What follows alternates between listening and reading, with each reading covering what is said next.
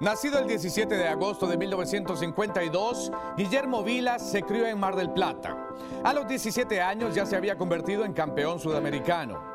Su primer trofeo en el circuito profesional fue el del Abierto de Buenos Aires en 1973, al cual añadió otros siete al año siguiente. En 1975 disputa la primera de lo que serían cuatro finales en Roland Garros, donde obtuvo su primer Grand Slam en 1977. Ese año también se adjudicó el abierto de los Estados Unidos al vencer a Jimmy Connors para terminar como el número uno del mundo con 17 títulos. En 1978 y 79 ganó el abierto de Australia. Vilas terminó su carrera con 62 títulos sencillos, el último de ellos en 1983. En la Copa Davis debutó en 1970 y cuenta con victorias sobre John McEnroe en 1980 y 83. En 1991 su nombre llegó al Salón de la Fama del Tenis. Hoy en día, Vilas sigue siendo un embajador del tenis y habló con Luis Alfredo Álvarez sobre su vida. Me acuerdo de una cosa, pero me, lo acordé hace muy poquito, porque mi madre me trajo, mi, mi madre hace un mes me dio, me trajo mi primer sonajero, y lo abrió y dice, mira, tu primer sonajero, que no me acuerdo cómo era, y se queda petrificada, y ahí me saca mi primer sonajero, que era una raqueta de tenis, azul, y que está en el museo de Roland Garros. Y cuando estabas en la escuela, después ibas a practicar el tenis. ¿Cómo, cómo, Así ¿Cuándo es. comienzas ya a entrar Al dentro del deporte? Sí. Cuando mi, mi padre me a mí me encantaba, bueno, primero me- mi, mi familia era todo de, de fútbol, mi padre era de Boca y por supuesto yo no podía ser, yo tenía que competir todo el día, entonces yo era de River. Y, y mi padre increíble, porque él, él lo, él lo- yo ahora cuando empiezo a atar este, caños y de, cositas y, y- porque el primer partido que me lleva a ver de un equipo importante es el de River. Y yo, digo, ¿por qué me llevó? Y me llevó para que sea de River. Después me di cuenta que él, él- fomentaba toda esa historia, entonces luchábamos todo el tiempo. Pero fui al partido y el partido era un horror, porque la gente, a, todos los, que jugaban le gritaban groserías y, se unían y, y- era una cosa horrorosa. O sea, todo lo que yo, yo, yo creía que era más, este, era pasionario pero sin, sin desborde, ¿no? Y cuando al día siguiente me llevé a ver el tenis y aplaudían y, y digo, qué bárbaro, ¿dónde se juegan los partidos más? Y el torneo de nacional de tenis no, no hay, no, pero está Wimbledon, me hablaron. Entonces me hablaron de unas cosas increíbles y dije, papá, este es mi deporte, comprame una raqueta. Y ahí me llevo a comprar la raqueta, Sportlandia. Y compré una raqueta Sportlandia, mar- eh, se llamaba Sarina, color azul, como en mi primer sonajero. Entonces eh, jugaba en el, yo vivía solo en el campo. Entonces eh, en el campo vivía- eh, yo nací y después tuve un hermano y él se murió. Entonces eh, fue un golpe muy fuerte y la familia se fue de la ciudad al, al campo. Entonces estaba en el campo, la pasaba bomba, pero estaba solo como una ostra. Y fui ahí y nada, y tenía mi raqueta y, al garage y jugaba Contra una pared. contra la pared. Por suerte la puerta del, del garaje era de madera. El problema que había un foquito que se rompía y lo llegué a romper hasta cinco o seis veces por día, pues yo hacía horas y horas. Y al final yo- eh, papá hizo un deal conmigo que era un foquito por día. Y, por, por- Yo podía jugar un foquito por día, era el- no había tiempo, era el foquito. y después para ahorrarse el dinero de los foquitos decide contratar a un profesor de tenis. Ahí trajo a Felipe Lo Cícero. Le pregunté a mi padre por qué lo trajo, y lo trajo porque tenía una nueva técnica, era una muy vieja técnica del año 27. Y yo le pregunté por qué esa técnica, y me explicó y me mostró la fun- el fundamento de, de toda su idea. Y me muestra un libro de Tilden donde en una parte dice, el campeón del futuro será aquel que domine los efectos. Y ahí probé pegar muy fuerte y que la pelota caía prácticamente después de la red y después salía disparada de nuevo. Y lo desarrollé, yo pensaba que tenía una cosa que era el único. Hasta que voy a jugar mi primer torneo en Japón, muchos años después. Estaba jugando y de repente veo que hay una pelota que pasa alto como le pegaba yo. Y me voy a ver este partido. Y era Bor. estaba del otro lado. Y cuando salgo, después de tanto, tanto papelerío, estudio de física, y le pregunto, ¿de dónde sacaste esta idea? Me dice, mi papá juega ping-pong. y ahí nos hicimos amigos empezamos a cambiar figuritas. ¿Quién te acompañaba cuando eras tan joven? Me acompañaba mi padre o mi madre. Mis padres tenían dinero, ¿no? No, por más que le quieran dar vuelta a la historieta, eh, si no, yo no podría haber jugado, pues no era tan bueno, no había mucho dinero. Te voy a contar una deuda. Llegué en cuarto de final a Washington y pierdo contra Filiol en cuarto de final, que era una gran actuación. Entonces mi padre me llama y me dice, te felicito, llegaste a cuartos. Dice, sí. Papá ya me había echado de casa porque me había hecho profesional. Me dice, ¿cuánto ganaste? y gané 17 dólares después de los taxes. Y me dice, ve que sos un tarado. Y dije, voy a jugar y voy a hacer mi propia vida, un poco porque fue, fui criado un poquito así. Creo que me lo dijo para que me vaya corriendo, ¿no? Mi padre era así. En esa época vos escribías cartas y le tenías que caer bien al tipo que hacía el torneo, ¿me entendés? No había entry eran cartas. Me acuerdo una vez entré en Roland Garros así apurado y escuchando música y me, me pararon un par de grandes y me dice, no, no va. Está fuera de lugar. Demasiado ruido para tan poco triunfo. Digo, discúlpenme, la usted no sabía que era así la historia. Yo creía que era como en mi club, que si estabas contento podías estar gritando, pero no es así. Ahora recordando en el 74, llegas a tercera, 74 llegas a tercera ronda. Pierdo con Orantes. Con Orantes en 5 sets y tenías el partido 5-2, pero duró muchísimo por la lluvia y terminó de noche, ¿no? Fue la única vez que jugó Roland Garros con luz. Y la luz eran tres foquitos de 40 que estaban a 100 kilómetros de altura. Y ahí me pusieron a jugar. Y yo digo, no me pueden hacer esto. Y, y yo iba ganando fácil y caí y yo no veía nada. La diferencia que hay entre un gran campeón y un muy buen jugador es una vuelta de tuerca más. Y eso, transportado a tres horas de tenis, es una distancia. Si juegas mal, sos tan bueno como un malo. Entonces, eh, pero cuando sos bueno está la, la, capacidad, tienes la capacidad de hacerlo, es donde el campeón, por eso en los torneos largos, en los partidos largos, el campeón finalmente se impone. Y ese partido fue terrible porque yo era, estaba jugando bien y lo demuestra el resto del año. estaba para ganar Roland Garros ese año. Y, y, demuestra eso que está hablando de la revancha, cuando tu siguiente torneo es en Suiza y aplastas ahora antes y ganas tu primer torneo internacional. Primer torneo, que en la puerta de la ciudad pusieron durante varios años, Vilas nació en Stadt. Fue muy lindo eso. Y queda entre los cinco mejores del mundo ese año, 74. Número dos. Número dos. En esa época estaba el ranking que los daba, por eso había rankings en las revistas, porque no había ranking, muy fácil. Entonces, el que la, el que la publicaba era siempre Tennis. Y yo me sorprendí, la verdad, porque yo estuve número dos porque gané el campeonato de maestro. Bueno, en esa época los rankings eran por lo que ganaba. Podía salir segundo cualquier cantidad de veces, pero después eso se cambió. Pero ese año me impresionó verme número dos.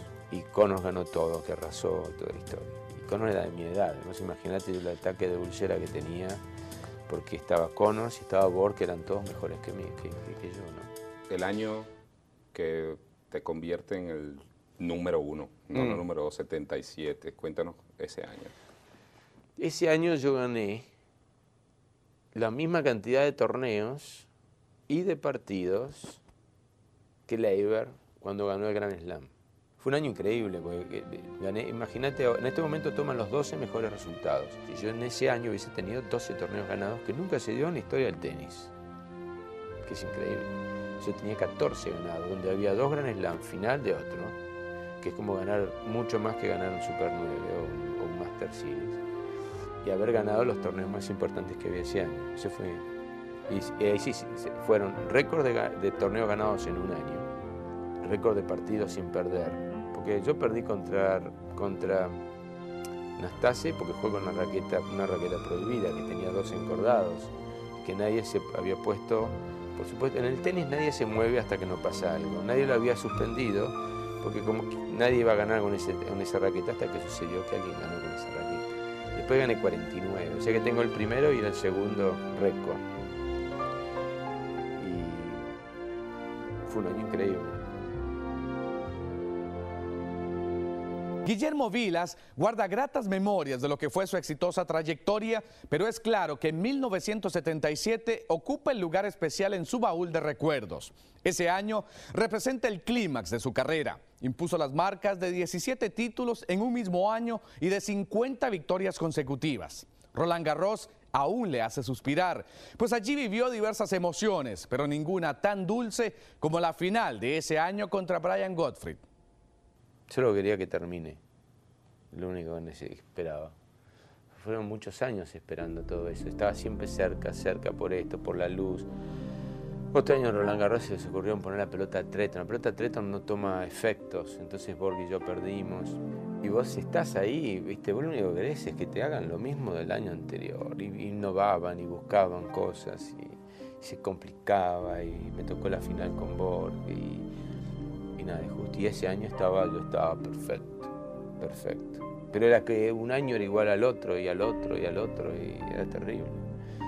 Pero lo vi venir porque en el año 76, cuando yo juego, yo estoy jugando el campeonato de maestros y lo tengo a FIBA que en el quinto set y, me gana y, una mala suerte terrible, me hizo un par de nets, estábamos jugando en Houston y pierde la final y voy a jugar a Australia, pierdo la final, justo esa vez una sequía que el pasto estaba totalmente amarillo y no había manera de tener separado.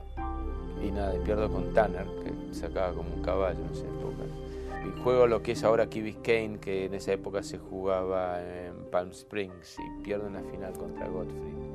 Y después gano Copa Davis en Argentina y ahí empieza a cambiar. Pero la veía venir y estaba, eran demasiadas, viste, cada vez afinaba más, afinaba más, afinaba más. ¿Qué hiciste cuando ganaste Roland Garros? Cuando gano, digo, no, viste, estaba 6-0, 6-3, 6-0, 5-0, 40-0 creo que era, 40-30. Fue un punto largo y la tira afuera. Y, y nada, no salto y me doy vuelta y lo miro a, a que fue el que me llevó todo el tiempo, porque él, manejó todo eso. Yo no, como no, Tirian me dice, empieza Roland Garros y me dice, vas a hacer todo lo que yo digo. Y tengo un diario que escribí sobre eso. Se llama Camino al número uno y lo empecé a escribir en Wimbledon del 76. Y está día a día, cada cosa que hice. Y el último lo escribí cuando terminó el campeonato de maestros, el último partido. Y al final, lo pongo ahí, creo, creo que, cumplí con todo lo que estaba destinado a hacer. lo puse. Y al, al día siguiente juega Connors contra Borg. Pero si Borg le ganaba a Connors, Borg iba a tener dos grandes títulos, Wimbledon y Campeonato de Maestros, y en la World Tennis no me iban a poner uno. Tenía que ganar Connors. Y cuando llego, me, tomo el avión para volver a Argentina, me dice, señor Tiga, le dejó esto para abrir en vuelo. Y ahí abro y tenía la primera edición de World Tennis con el número y me emocioné. Y me pedí un champán. Y eh, no dormí más, no dormí. Ese día este, fue el regalo más increíble que había para toda una carrera. El lugar donde ganó su primer Grand Slam también le ha brindado otros momentos emocionantes en su vida. Yo entregué la Copa de Roland Garros tres veces. Y una porque acuerdo, el presidente quería, el presidente de BIM quería que venga Borg. Y, bueno, entonces dice, no, mira, este, no va a poder venir Borg, quiero que la entregues vos, pero hubiese deseado que esté Borg, pues nunca vino. Y le digo, mira, con todo el dolor del alma, le digo, vos querés que venga Borg, y, yo me puedo callar la boca y me lo, entrego yo. Yo te lo traigo, Borg. Yo, yo sé cómo traértelo a Borg. Y digo, bueno, usted lo llama a Borg, le digo, che, y me dice, no puedo entrar al estadio solo. Y le dije, entra conmigo, total. Y me dijo, eh, con vos puedo entrar. Y fue la primera vez que yo fui a ver Roland Garros. Yo me había propuesto ese año tratar de entrar al estadio. Y bueno, pero entré con él. Era una cosa fantástica. Y entregué la primera copa, y que era de Paraguga, y después se cumplían este, 25 años que lo había ganado y había, Phil había hecho de nuevo la, la, la remera mía en mi honor, que son, son honores que no los, no los espero, ¿me entendés? Y a este año me lo hacen de nuevo porque consideran que yo era el padre de todo lo que pasó en Roland Garros este año. Y esas son cosas que me, me llenan de,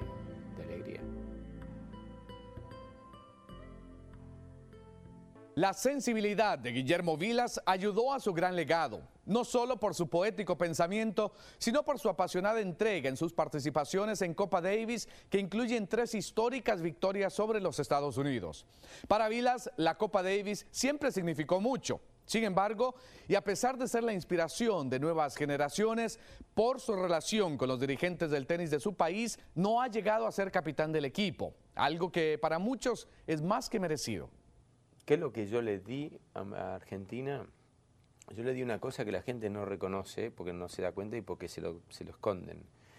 En el tenis, para, antes para ir a ver un partido de tenis, y ahora van a entender por qué me odian, en, en, en los, en los medios tenísticos típicos y demás, porque se rompió una cosa que me, a mí me parecía indecente. El tenis, eh, como era una cosa muy organizada y como estaba organizada hasta ese momento, de ahí sale el ATP después, a causa de todo esto, uno no podía comprar, vos no podías comprar una entrada para ir ver partido de tenis. Eh, tú la podías comprar en tu club, del cual tenías que ser socio, o en la asociación argentina. No había venta al público, vos no podías ir y decir, yo soy, tenías que traer tu carnet. Ellos no dejaban que la gente, nueva gente, entrase al tenis. Entonces, cuando yo empecé a jugar, yo exigí que metan una mesa con una silla y que la gente, la gente pueda venir y entrar y comprar su entrada. Y entraron como 2.000 personas. Y cuando se ganaba un punto, aplaudían gol y gritaban y hacían ruido y qué sé yo, que los querían echar con la policía. Y al final, digo, explicarle, porque la gente compró su entrada, tienen derecho a estar y qué sé yo cuánto. Y se armó toda una lucha entre los que eran y los nuevos. Y se armó una cosa bastante fuerte en ese sentido. Y eso es algo que nunca me lo perdonaron. Tú eres el padre del tenis moderno en Argentina. No te digo que sea el padre, pero soy como un poco el, el, el abuelito que le, no, eso no, esto sí, esto, y, y me parece que es, es una cosa necesaria, como cuando estos chicos es la primera camada con los cuales tuve una relación no de choque, ni de enfrentamiento, ni compiten conmigo, porque yo no compito con ellos. I want to congratulate these two guys, you know. First, Guillermo, because we both play, I think, because of him, Vilas. Las declaraciones de, de Gaudio después que gana Roland Garros fueron emocionantes. Yo estaba con McEnroe para entrar a la cancha y, y nada, pasa Gaudio, me dijo eso y bueno, y se me cayeron las lágrimas y estúpidas. Y me, dice McEnroe, te tocó, ¿eh? Me dice, dice, ¿qué crees que te diga? Tantos años esperando este momento y mirá, mirá donde lo vengo a escuchar, al lado tuyo, justo. en- No, pero me dijo, es bueno a veces esa, esa parte débil es lo que te hace fuerte, porque si tenés, es- este es un momento para ser débil, me dijo. Y es verdad.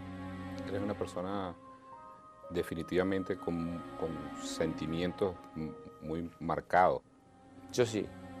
Eh, me- van- el- el- sin, sin el amor y sin pasión, los griegos, cuando alguien se moría, decía, siempre preguntaban lo mismo. ¿Tuvo pasión? Y yo soy un apasionado de las cosas y lo hago, de esa manera. Y me siento. Y, es el motor de mi vida. Siempre lo pienso por el lado positivo. Pero tampoco voy a forzar a que alguien me quiera. ¿Me entendés? Porque no. no me, re- me recuerdo el cariño y donde hubo cariño, el cariño no se muere. ¿Cierto? Entonces, eso es bueno. Y- y la paso muy bien de esta manera.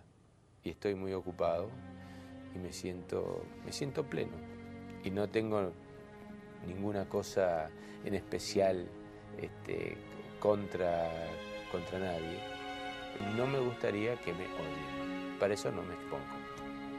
Hablas de amor nuevamente y de pasión que representa el nacimiento de tu hija para ti en tu vida. Y fue una cosa planeada de mucho tiempo, ¿no? O sea, Piempatú quería tener, eh, quería tener un, hijo y, nada, estaba, antes de tener un hijo tengo que tener toda la infraestructura armada. Este, porque hay que estructurar viajes y cosas.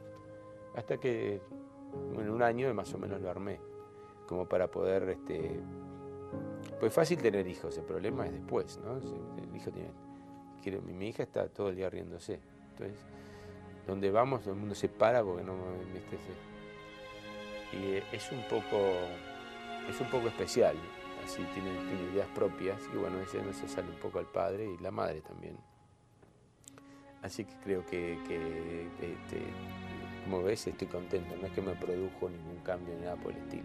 La idea es que no te produzcan cambio las cosas, porque ahí hay adaptación y hay, y hay posibilidades al fracaso. No debe haber posibilidades al fracaso. Las cosas deben estar planeadas para que se hagan bien.